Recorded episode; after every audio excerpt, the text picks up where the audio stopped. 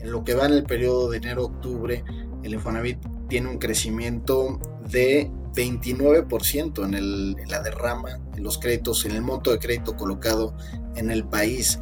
Esto habla de que se están colocando más créditos que el año pasado, desde luego, eh, y que hay una actividad positiva en torno a la vivienda. Norte Económico, sexta temporada, el podcast de Grupo Financiero Banorte, donde encuentras el rumbo de la economía. Amigas y amigos de Norte Económico, bienvenidos al podcast de Grupo Financiero Banorte para alcanzar el horizonte de la economía. Los saluda Alejandro Padilla, economista en jefe y director general adjunto de análisis. Y saludo también, como cada semana, a Lucero Álvarez, quien me acompaña en la conducción de este espacio. Hola Lucero, ¿cómo estás? Alejandro, ¿cómo estás? Hola a todos. Si te parece, empezamos marcando el norte. En la primera mitad del 2023 creció el índice de intención de adquisición de vivienda en México, Hoy justamente retomaremos los datos actuales. Además platicaremos sobre el papel que juega el sector en el desarrollo económico de México y el contexto actual, así como su responsabilidad social en algunos ámbitos. Recordemos que tenemos una emergencia en Acapulco, Guerrero, tras el paso del huracán Otis que dañó a un número importante de viviendas. Hablaremos también de las acciones que se realizan eh, en toda esta zona respecto al sector. Invitamos a este episodio a Carlos Martínez Velázquez, director general del Infonavit. Alex, vamos a coordenada actual. Carlos, muchísimas gracias por acompañarnos en un episodio más de Norte Económico. Ya estuviste en alguna ocasión con nosotros en, otra temporada y fue un capítulo muy escuchado y estoy seguro que todos nuestros escuchas están interesados en, en saber qué es lo que está pasando con el Infonavit y con la vivienda. Bienvenido, muchas gracias. Gracias por la invitación, Alejandro Lucero. Eh, feliz de estar en el norte económico del país. Pues la verdad es que desafortunadamente se, ha dado esta situación del huracán Otis y, y, bueno, mandamos todo nuestro afecto, toda nuestra solidaridad y, cariño y apoyo a, nuestras hermanas y hermanos de, Guerrero. Eh, esta situación ha sido muy lamentable, desafortunadamente. Eh, algo, inesperado. Muchos nos hemos eh, unido como mexicanos, muchas instituciones, empresas han apoyado de una u otra manera a los damnificados.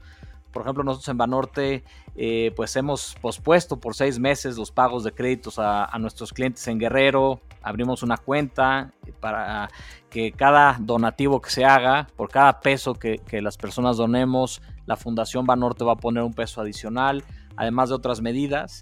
Y bueno, pues también eh, recientemente hemos escuchado que, el Infonavit que tú encabezas también eh, pues ha llevado a cabo algunas medidas. Así que nos gustaría preguntarte cuáles eh, son, son estas medidas de apoyo.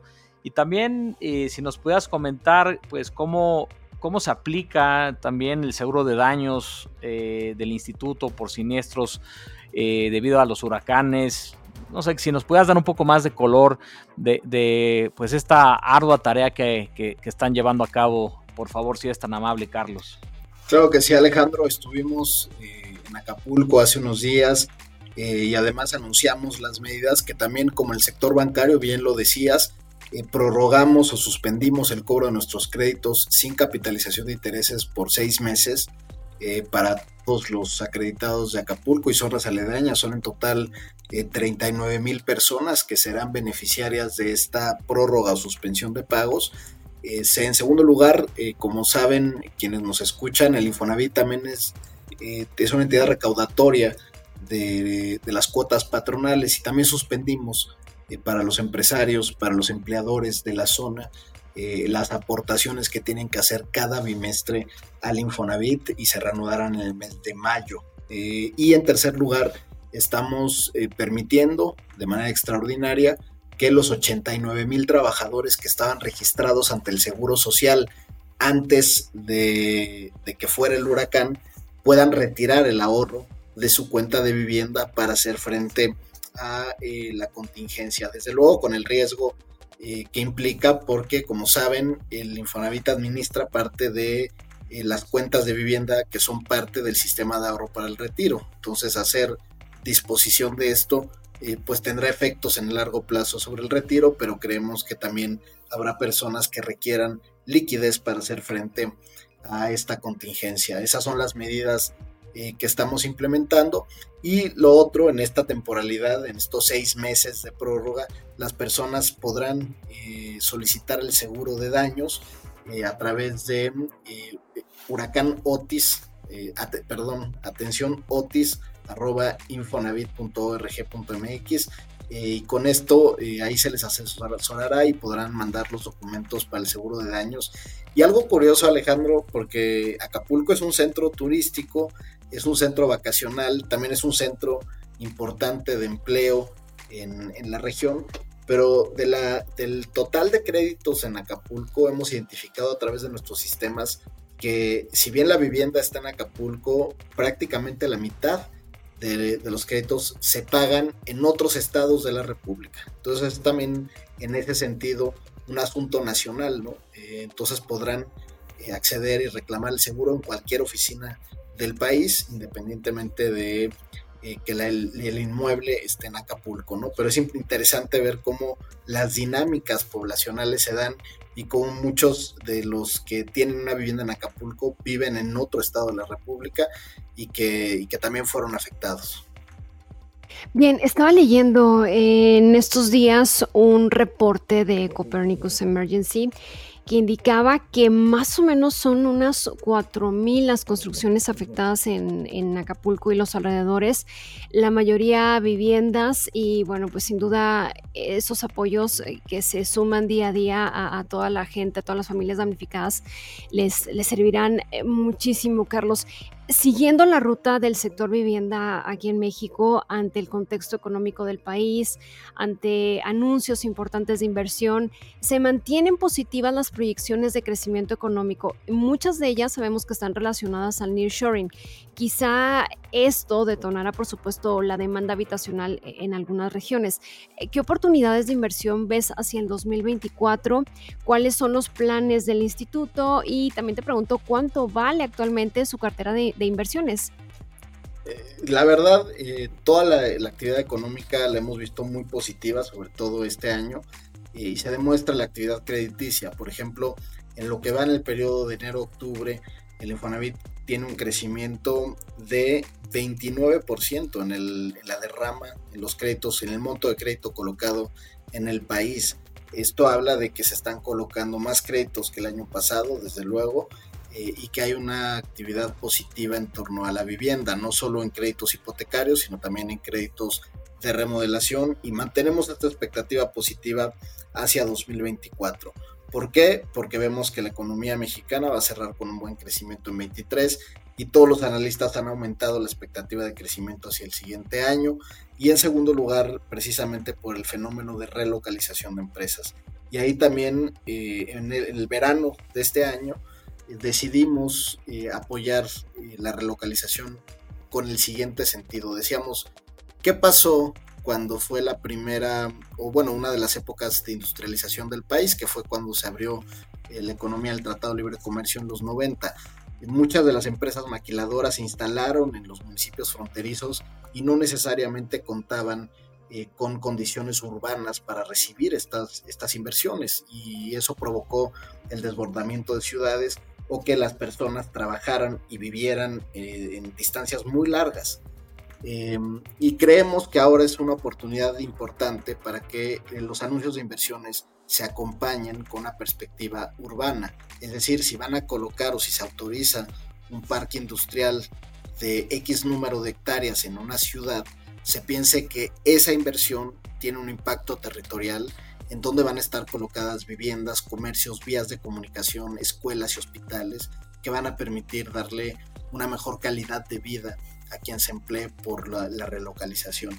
Y con esto en mente identificamos 64 eh, municipios en todo el país, eh, principalmente ubicados en los estados fronterizos, en toda la parte del Bajío y en algunos eh, estados del sur sureste aledaños al tren ísmico o al tren del istmo, eh, que han sido eh, o que han anunciado proyectos de inversión y que vamos nosotros a colaborar para ayudarlos a hacer sus planes de desarrollo urbano con una perspectiva de vivienda, viendo cuáles son las densidades, alturas, tipos de vivienda, eh, espacios públicos, áreas que tengan que ser declaradas de valor medioambiental.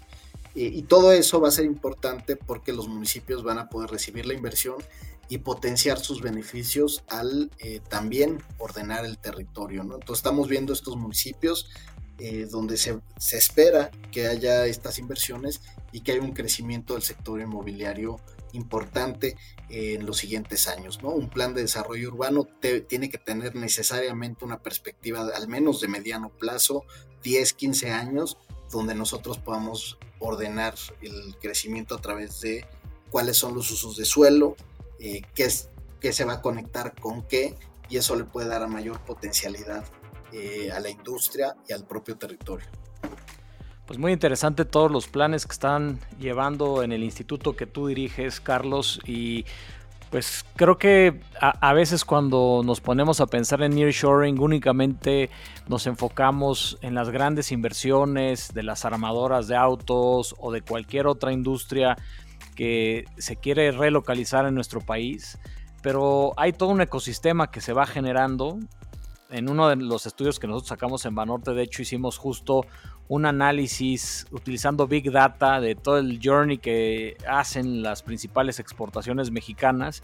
Y esto lo hicimos justo para entender esa trazabilidad de toda la actividad económica que se da y entre ellos, pues como tú bien mencionas, también va a haber una necesidad de vivienda bien importante y, qué bueno que tengan planes muy concretos y que pues, todo esto ayude a generar las condiciones adecuadas para que pues, cualquier otra coyuntura como el nearshoring puedan ser un catalizador importante de crecimiento para nuestro país. Hablabas un tema de, inversiones y, y, esto me trae a la mente justo eh, lo que hicieron hace, hace muy poco, ¿no? Una, una emisión muy exitosa el pasado 26 de octubre de, un SERPI por eh, el equivalente a 400 millones de dólares o aproximadamente 7.227 millones de pesos. Para nuestros escuchas eh, que, no saben de, de, esta figura, un SERPI es un certificado bursátil fiduciario de proyectos de inversión y bueno, pues este vehículo eh, ayudará a una mayor diversificación de inversiones y claramente tiene la oportunidad de que puedan otorgar ustedes pues mayores eh, rendimientos a los trabajadores eh, que se encuentran en el, Infonavit. Y en ese sentido, pues me gustaría preguntarte sobre las características de, esta emisión tan exitosa, si nos puedas platicar un poco más de, cómo funciona y sobre todo qué impacto puede tener para los trabajadores, eh, por favor, estimado Carlos. Claro que sí, Alejandro. Eh, a veces el Infonavit también se ve como que solo presta eh, créditos para bien y si bien es la misión principal, también lo es administrar de manera eficiente el ahorro de millones de trabajadores. administramos cerca de 70 millones de cuentas de trabajadores que han pasado por la formalidad a lo largo de la historia del sistema de ahorro para el retiro y las administramos todas en el instituto.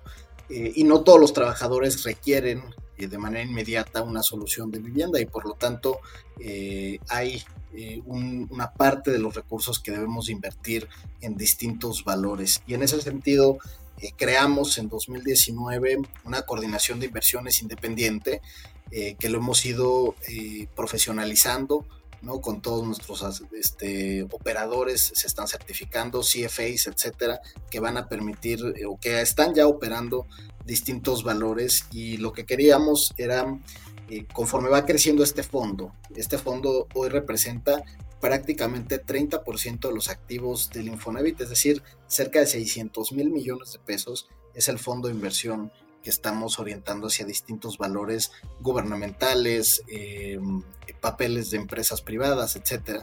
Y lo que buscábamos era precisamente diversificar el fondo de tal manera que pudiéramos entrar a mercados que tengan menor volatilidad y mayor rendimiento, como pueden ser algunos eh, de los eh, fondos que se dan en capital privado, Y por eso emitimos este certificado. Este certificado permite al Infonavit ingresar a esos fondos privados nacionales e internacionales con exposiciones de estrategias, regiones y cosechas que antes no tendríamos acceso y que además eh, tienen menor volatilidad en sus precios, mayores retornos y sobre todo en estos fondos privados justamente hacen eh, lo que vemos en de repente las noticias de, economía y demás de tal empresa recaudó capital, está creciendo muchísimo, un unicornio, etcétera. Muchos de estos fondos precisamente están ahí donde están las etapas de mayor crecimiento de las empresas y por eso generan estos retornos. Y estos retornos pues tienen un,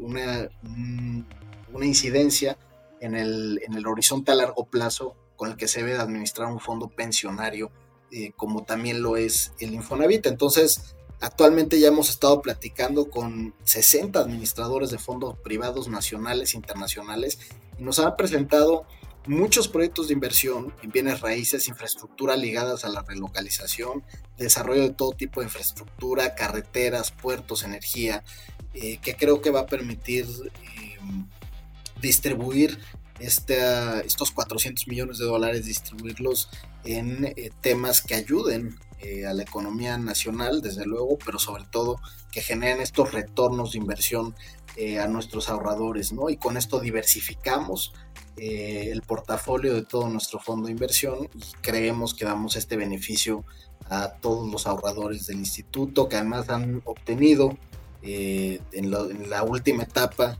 eh, han obtenido buenos rendimientos. ¿no? O sea, por ejemplo, el año pasado a todos los ahorradores del instituto se les dio un rendimiento del 7.8%, eh, superior a lo que te dan las administradoras de ahorro para el retiro. Y así hemos estado privilegiando poder cubrir, eh, pues, bueno, en primera parte de la inflación, pero además dar un retorno positivo en términos reales a todos los, los, trabajadores que no utilizan su crédito y que estos retornos, este, este crecimiento de su patrimonio, les ayuda en dos vertientes. O sea, si por ejemplo tu cuenta de ahorro va creciendo año con año con retornos, cuando quieras sacar una casa vas a tener un enganche mayor del que tendrías de solo depositar el 5% de tu salario. Y esto es una ventaja importante a la hora de comprar una casa, tomar una decisión patrimonial, pero también quien ya tiene resuelta su necesidad de vivienda, que tengamos este rendimiento constante cada año. Eh, el Infonavit no puede trasladar minusvalías al ahorro eh, precisamente por cómo se, se establece en la ley y, por lo tanto eso te da, digamos, un ahorro seguro que también incrementa eh, tu pensión a la hora eh, de jubilarte, ¿no? Entonces, esa es la razón por la que hicimos el SERPI, diversificar nuestro portafolio y generar estos rendimientos mayores a los trabajadores en su beneficio. Carlos, el sector de la vivienda tiene, sabemos, una participación importante, relevante en la economía mexicana y es un muy buen termómetro de la actividad económica. ¿Cómo están viendo el escenario económico en el país y el dinamismo del sector desde el Infonavit? ¿Cuál es también la, perspectiva para el próximo año, para el 2024? Creo que sí, Lucero. Eh, decíamos hace rato del crecimiento que hemos visto, al menos en el periodo enero-octubre, tenemos un crecimiento de monto de crédito del 29%, y es un crecimiento muy importante. Señalar que también eh, el sector inmobiliario y de vivienda en general se comporta o tiene un comportamiento eh, que, va cambiando más lento de lo que cambian otras cosas en la economía. Por ejemplo, el sector consumo reacciona muy rápido a temas de, inflación o, de, o, el COVID mismo.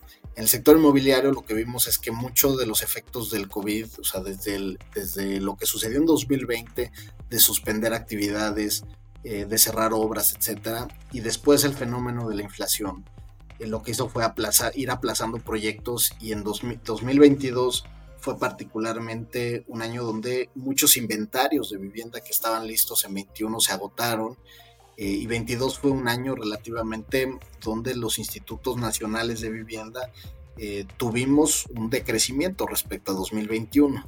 Eh, la banca tuvo una alza, por ejemplo, en el monto de crédito, más que en el número de acciones de vivienda.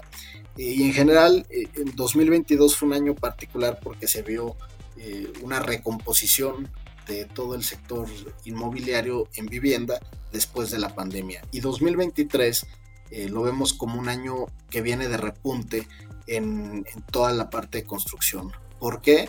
Porque ya en este año la inflación para el productor de vivienda ha venido bajando de manera sostenida. Alcanzó cerca del 20% el año pasado eh, la inflación en materiales de construcción. Todo eso ya hoy está eh, pues, cercano al, nivel de inflación general y esto ha permitido que varios constructores puedan ya eh, iniciar sus proyectos o acelerarlos debido a la baja en estos precios. también vemos el tema de las tasas de interés. Si bien eh, las tasas que ha determinado o la tasa de referencia del Banco de México ancla de, cierta manera las, tasas de, hipotecarios en el, en el sector financiero. En el caso del Infonavit decidimos pues, no reaccionar a los, a los cambios de Banco de México y decir, bueno, vamos a mantener una tasa estable eh, hasta el cierre de la administración y tenemos, por ejemplo, préstamos que se adecuan al salario quien gana el salario mínimo tiene un crédito hipotecario a largo plazo a una tasa del 3%, Entonces tienes una tasa muy atractiva hoy, incluso por debajo de la inflación, para originar un crédito eh, con los salarios menores. Y una tasa máxima del 10.4%, que también resulta atractiva en el contexto en el que está eh, la parte monetaria. Entonces, eh, con esto, los bancos también han mantenido ciertamente el promedio de sus tasas, no, no ha sido eh, tan, tan fuerte el alza respecto a lo que hemos visto en el, en el, Banco de México. Y eso ha permitido que se siga colocando crédito hipotecario tanto del sector financiero como del Infonavit. Y con esta alza de construcción que vemos eh, y este repunte del que hablo después de, de la pandemia del 22 eh, la verdad la expectativa hacia 24 se ve muy buena difícilmente creceremos al 29% como estamos creciendo al cierre de octubre, pero sin duda eh, se verá eh, también un crecimiento, esperamos un crecimiento incluso de doble dígito del 11% respecto a lo que cerremos en este año para el año que viene. Entonces tenemos muy buena perspectiva sobre lo que, lo que viene en el sector de la construcción, cómo ya se están eh, reactivando proyectos que se habían aplazado incluso desde la pandemia y vemos también desde la parte de la demanda pues un salario mínimo fuerte que se ha venido fortaleciendo con el tiempo eh, y que ha permitido mantener niveles de consumo importantes. Pues muy alentador lo que nos comentas sobre la perspectiva del sector de, la vivienda, estimado Carlos, y pues quizás abona a esta idea de, una actividad económica que todavía pudiera ser un poco más resiliente a pesar de, los vientos en contra que vemos en el resto del mundo. Y bueno, pues ahora me gustaría tocar otro tema que también se vuelve toral en la conversación de cualquier persona que toma decisiones hoy en día y es justo la parte de sustentabilidad. Eh, como, como, bien sabes, pues eh, aquí en este espacio también lo hemos tocado eh, desde muchos puntos de vista y claramente creo que es algo que, nos interesa saber sobre pues algunos de los planes que, han llevado a cabo y cuáles son las ideas que tienen hacia adelante en el, instituto que tú diriges en relación a la sustentabilidad, a políticas ASG o ESG. Si nos pudieras platicar un poco más al respecto, por favor, estimado Carlos. Fíjate que desde el, desde el punto de vista del fondo de inversión, eh, somos signatarios de los principios de inversión responsable eh, y hemos ido adaptando toda nuestra política de inversión en valores a los criterios ASG. Y eso permite que todo lo que invirtamos en, valores, en compañías, etcétera, tenga esta perspectiva de análisis. Y eso permite que, de hecho, los fondos que invierte el Infonavit eh, como inversor institucional cumplan con estos criterios. Del lado de la vivienda, hemos hecho un trabajo bien interesante eh, que fue primero identificar todos nuestros riesgos ASG eh, y sobre todo los riesgos a los que está sujeta la, cartera crediticia hipotecaria. Eh, por ejemplo, veíamos que uno de los, de los riesgos que está ligado, por ejemplo, al cambio climático tiene que ver con la ubicación de las viviendas en zonas que tienen potencial de inundación o de alto riesgo bioclimático. Eh, y por ejemplo, identificar este riesgo nos permitió eh, incorporar un criterio eh, geográfico y de urbanismo en el otorgamiento de créditos. Entonces, si bien el trabajador puede solicitar su crédito con el instituto porque es un derecho y está establecido como una prestación laboral, también es cierto que el Infonavit antes de otorgar el crédito hace esta evaluación de la, ubicación de la vivienda. Entonces, por ejemplo, si está ubicada en una zona de alto potencial de inundación y que eso genere un riesgo, eh, no prestamos el crédito y esto mitiga ese riesgo eh, a las carteras hipotecarias eh, que pudiéramos tener y eso y esta identificación de riesgos ha permitido ir avanzando en estos modelos de ubicación geográfica de los créditos. También, por ejemplo, otra de las partes que tienen que ver con, con gas de efecto invernadero y el ODS de ciudades tiene que ver con que las ciudades no se expandan, porque la expansión de las ciudades si no están acompañados de sistemas eh, de transporte masivos, por ejemplo, pues tienes eh, mucha movilidad de personas que se dan autos particulares, contaminantes, etcétera. Y si no se equilibran las distancias entre casa y trabajo, pues mucha de, los gases de efecto invernadero ocurren en todos los traslados y movilidad de las personas. Y por eso, por ejemplo, otro de los criterios para el otorgamiento de créditos, eh, establecimos un visor geográfico donde todo crédito que otorga el Infonavit tiene que tener por fuerza en un radio de dos kilómetros, eh, pues una escuela, un parque, un supermercado, un centro de salud, eh, un espacio público, vías primarias de comunicación y eh, el empleo o fuentes de empleo cerca de esa vivienda, en un radio de dos kilómetros. De tal manera que estamos impulsando esta idea de, lo que se llama la ciudad de 15 minutos, ¿no? que es un concepto eh, que surge en, bueno, de muchos urbanistas, pero que se ha impulsado particularmente en, la ciudad de París, que tiene que ver con hacer ciudades compactas donde en 15 minutos puedas ir a tu trabajo, ir a dejar los hijos a la escuela, eh, regresar a tu casa, etcétera, y que no, no requieras o no dependas de un medio de transporte eh, contaminante, ¿no? Entonces estamos incorporando estos criterios y eso es gracias al catálogo de riesgos ASG que hicimos para toda la cartera eh, crediticia, eso del lado de, hipotecario, más el lado que de la certificación de inversiones responsables para el fondo de inversión. Pues felicidades por lo que están haciendo también en este frente de sustentabilidad y estoy seguro que va a contribuir a, todo lo que necesita México y nuestro planeta. Y bueno, pues eh, me gustaría también agradecerte por todos los comentarios que, nos diste, estimado Carlos, fueron muy útiles. Y me gustaría antes de terminar este podcast invitarte a la última sección que se llama Gurú Económico,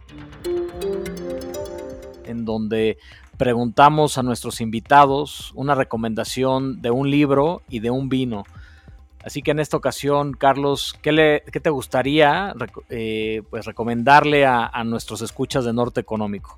Bueno, de, de vino, eh, probablemente soy, soy más hacia los vinos italianos, pero hay uno que, particularmente me gusta que se llama Altare Dogliani, que es un, es un vino piamontés que es muy ligero, yo creo que va con prácticamente todo que es de muy fácil paladar y que tampoco es así una cosa súper compleja que luego fingen que te gustan y pues a nadie le gustan.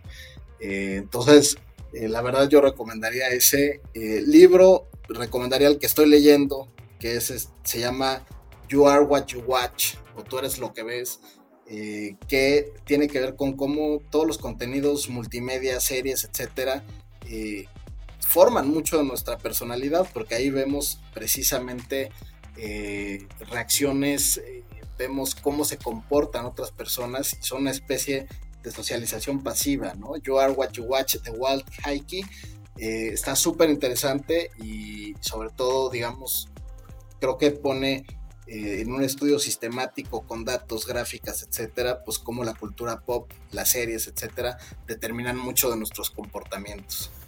Oye, Carlos, y bueno, aquí siempre platicamos sobre, sobre vinos, eh, libros. Para ti, en lo particular, ¿cuál es el mejor momento para disfrutar de, un buen libro y un buen vino? Pues yo te diría que, ese, cuando hay vacaciones, si las hay, ¿no? Por eso te pregunto. No tiene tanto tiempo para eso, pero bueno, los, los sábados o los domingos sobre todo yo creo que es un buen siempre espacio para, hacer actividades fuera de, lo laboral. Para relajarse, claro. Así es. Y, hay que intentar hacerse de esos espacios. No, pues muchas gracias por, las recomendaciones. Eh, tomaremos en cuenta el, vino de Piamonte y también, también el libro. y sobre todo también agradecerte por eh, tus comentarios, por tu participación en Norte Económico. Como te dije eh, al inicio del podcast, sabemos de una agenda muy, muy complicada. Este, estuviste en Acapulco atendiendo estos temas de Otis. Felicidades por, las, por la emisión del CERPI y todo lo que están haciendo en el instituto y espero que podamos tenerte nuevamente en este espacio en un futuro cercano, Carlos. Muchísimas gracias. Muchas gracias, Alejandro Lucero. Un gusto siempre participar en Norte Económico.